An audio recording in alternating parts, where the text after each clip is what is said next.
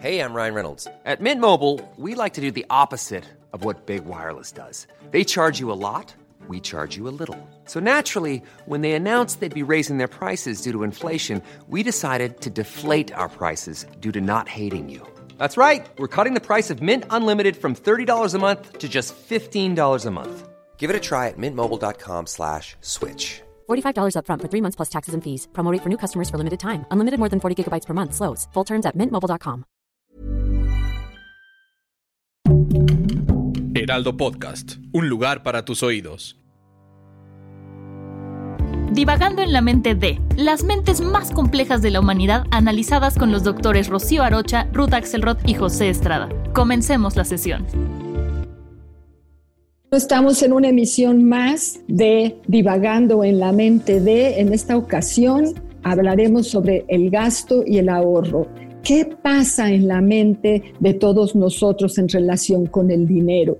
¿Qué pasa cuando tenemos que confrontar que el dinero es parte natural de nuestra vida? Bueno, eh, tenemos una eh, nuestro yo está organizado de diferentes formas y la parte que se encarga de la personalidad para poner atención y que atiende los asuntos financieros, le vamos a llamar el yo financiero. Y es esa parte nuestra que se va a encargar y va a cargar con las historias previas y presentes sobre toda la educación y toda la angustia hemos recibido de nuestra familia en relación al manejo del dinero. Y esto lo recibimos sin darnos Nadie nos ha dicho si eh, nuestros papás podían relacionarse con angustia o sin angustia frente al dinero. Entonces, la actitud que nosotros tenemos cuando crecemos y nos toca ya empezar a administrarnos, refiere a algo que hemos aprendido de nuestra familia, más todas las herramientas que hemos podido recibir, ya sea en nuestra eh, diaria y cotidiana convivencia con los medios y con lo que nosotros hayamos podido aprender de cómo nos vamos a relacionar con el dinero. Necesitamos saber cómo manejar dinero para poder saber cómo gastarlo y también cómo ahorrarlo, la capacidad de guardar un poquito, la capacidad de prevenir, la capacidad de organización del ejercicio financiero es muy importante y refiere también a momentos de educación con los niños. La idea sería enseñarle a nuestros niños a relacionarse sanamente con esta posibilidad. Así es, las creencias de nuestros padres, las creencias eh, sociales a veces nos impiden el hecho de saber que merecemos ser ricos. Yo les voy a dar una definición de riqueza. Eh, dice, la persona que es capaz de pagar todas las cosas y experiencias requeridas para experimentar plenamente una vida más auténtica. No se trata de la cantidad de dinero, no se trata de ser rico pato, pero, y si se puede, sí, y qué bueno, hay que amigarnos con la idea de tener dinero, porque si tenemos dinero, entonces vamos a poder expresarnos mejor, vamos a poder disfrutar más de nuestra vida. No hay un eh, eh, pecado, digamos, en ambicionar ni dinero, ni logros, ni ser mejor persona. La ambición es favorable. Lo que se confunde a veces es con la codicia, ¿no? Con esas personas avaras, miserables, que no son capaces de invitar un café, un refresco, ¿verdad? Y que guardan centavo tras centavo pensando que, eh, que les va a faltar. Es más bien una actitud de vivir en la abundancia, de agradecer lo que tenemos y también, ¿por qué no?, de exigir eh, el pago justo, el pago justo a eh, que es el reconocimiento de nuestros esfuerzos. No tiene nada de malo querer tener dinero, lo que tiene de malo es no querer tenerlo o sentirse culpable porque estamos ganando mejor o porque estamos adquiriendo más. Sin lugar a dudas es todo un arte ¿eh? el, poder tener un adecuado balance entre el gasto y el ahorro y depende de una sofisticación de la personalidad eh, bastante, bastante interesante. Como bien han mencionado, es eh, una fortaleza yoica impresionante el saber decidir. Eh, yo me quiero dar una vida con tales y cuales características económicas. Yo me atrevo a generar estos recursos y también me atrevo a disfrutar de ellos. Eh, el dinero, como está asociado con muchos elementos emocionales, está también muy relacionado con las culpas, como bien mencionabas, mi querida Rocío. Y entonces es muy fácil que una persona que tiene eh, recursos no haga uso de ellos más que para los demás o para incrementar su propio patrimonio, pero jamás para consentirse, para o para darse las cosas que siempre ha querido. Esto que nosotros conocemos como avaricia o tacañería es un eh, padecimiento bastante común y uno de los casos más famosos es el de John Paul Getty, ¿no? Este eh, multimillonario de la Gran Depresión de Estados Unidos, que bueno, en su momento llegó a amasar dos mil millones de dólares de aquella época, tenía intereses en más de 200 empresas y bueno, eh, llegó a tales extremos de poner teléfonos de paga en su mansión para que los empleados usaran el teléfono con costo, ¿no? Llegó al extremo todavía peor de que eh, en un secuestro que realizaron a su nieto, le eh, mandaron una oreja de su nieto y él se negó a pagar la cantidad que le estaban solicitando. De 17 millones de dólares, solo aceptó pagar dos. Bueno, eh, la avaricia puede llegar a unos extremos terribles, ¿no? Y de lo que nos habla es de un empobrecimiento del yo. En las grandes tradiciones religiosas, la capacidad económica, la riqueza, eh, económica se ha asociado también con una riqueza espiritual. En esencia, si eres una persona que eh, espiritualmente está activa, está sana, es fecunda y es fructífera, también esto se va a ver reflejado en eh, lo concreto económico monetariamente. De lo contrario, los pobres, los avaros, también van a ser un reflejo de esta pobreza espiritual. Ahora, dentro de esto hay muchos asegúnes, ¿verdad? Porque efectivamente hay ricos que no tienen esta eh, integridad espiritual y hay pobres que la tienen de sobra. Sin embargo, la dimensión psicológica del gasto y el ahorro nunca debe de ser eh, descuidada, siempre es indicador de una parte de la personalidad muy importante. Y debemos de ser eh, sensatos, debemos de atrevernos a aceptar el beneficio, la comodidad eh, el placer que nos puede traer en esta vida eh, un buen manejo del dinero. O sea, visto así, entonces podemos hablar del dinero como un símbolo, porque parecería que es un símbolo de felicidad y de éxito y no siempre es así.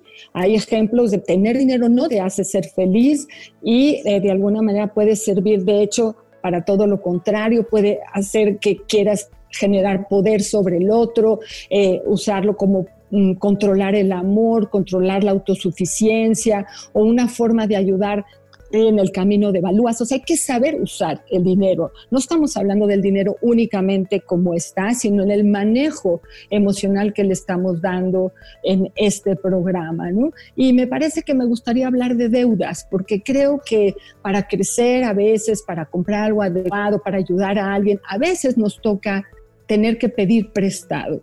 Y creo que existen deudas que pueden ayudarnos a crecer, deudas que son deudas de vida, deudas que me ayudan a organizarme, a pagar la cantidad mensualmente, que puedo comprar mi coche, que puedo eh, ayudar a alguien y puedo viajar y, y, puedo tener una deuda adecuada. Y existen aquellas que yo llamaría deudas de muerte, es decir, aquellos momentos en donde yo me voy a meter en una circunstancia que yo no puedo cubrir, que estoy tratando de eh, exhibirme frente a otro, parecer que tengo algo que no tengo, que va más allá de mi presupuesto, más allá de mis años de vida, que no me va a dejar disfrutar porque esta deuda me pesa tanto que no puedo manejarla. Es decir, creo que podemos endeudarnos en relación al bienestar que podemos lograr, pero que no aceptemos deudas de muerte, deudas que nos atrapan, que nos ponen en circunstancias que no podemos cumplir, que nos marcan de culpa, de miedo, de persecución. Esas no vale la pena aceptarlas y para eso necesitamos este ejercicio de un yo fuerte, un yo que tenga la capacidad de tomar decisiones adecuadas, que tenga poco miedo frente a la reflexión del dinero. Recuerda que tú creaste la realidad financiera en la que te encuentras ahorita. Si tú te gastas todo, has comprado de más, te has endeudado eh, de modo incorrecto, bueno, pues entonces la carencia que en estos momentos tienes, pues es esa consecuencia. Uno crea su realidad financiera. Si gano dos pesos, pues debo de gastarme uno o uno y medio y ese otro medio, pues hacer lo posible por irlo guardando para, eh, para momentos más difíciles, para momentos de crisis. Pero si gano dos pesos, pues la verdad es que no debería de gastar 10.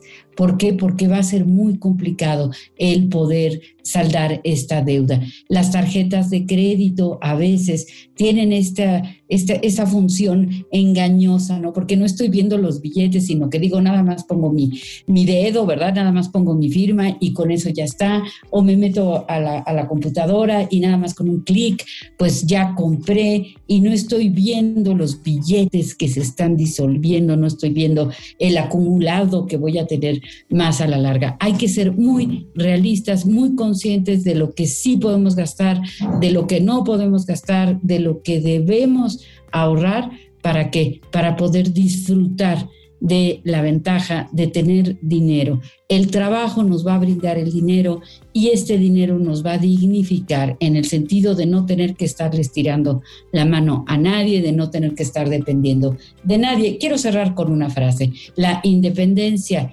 emocional es el derivado de la independencia económica. Si yo dependo de alguien económicamente, pues tengo que estar al pendiente de caerle bien, sonreírle, eh, de su estado de ánimo, me convierto en una persona que está dependiendo emocionalmente del otro. Hay que buscar la autonomía financiera, hay que buscarla y se puede lograr, siempre se puede lograr. Sin lugar a dudas, querida Rocío, qué interesante este eh, eh, pequeño eh, señalamiento que haces al final, ¿no? O sea, la independencia siempre va a estar ligada de alguna manera a mi capacidad de valerme por mí mismo y esto está en términos económicos. Ahora ya nada más para cerrar, antes de despedirnos, me gustaría recalcar esta importancia de tener en cuenta de dónde viene el dinero. Y el dinero viene de nuestro esfuerzo es producto de nuestro trabajo y por lo tanto es producto de nuestro tiempo, es producto de nuestros días y es producto de nuestras vidas.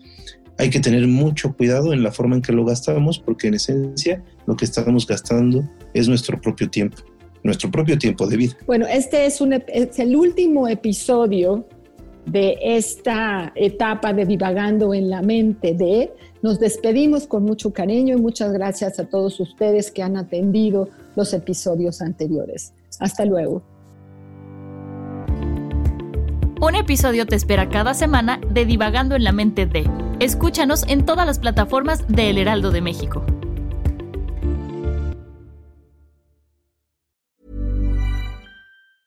Even when we're on a budget, we still deserve nice things. Quince is a place to scoop up stunning high-end goods for 50 to 80% less than similar brands. They have buttery soft cashmere sweaters starting at $50, luxurious Italian leather bags, and so much more. Plus, Quince only works with factories that use safe, ethical, and responsible manufacturing. Get the high-end goods you'll love without the high price tag with Quince. Go to quince.com/style for free shipping and 365-day returns.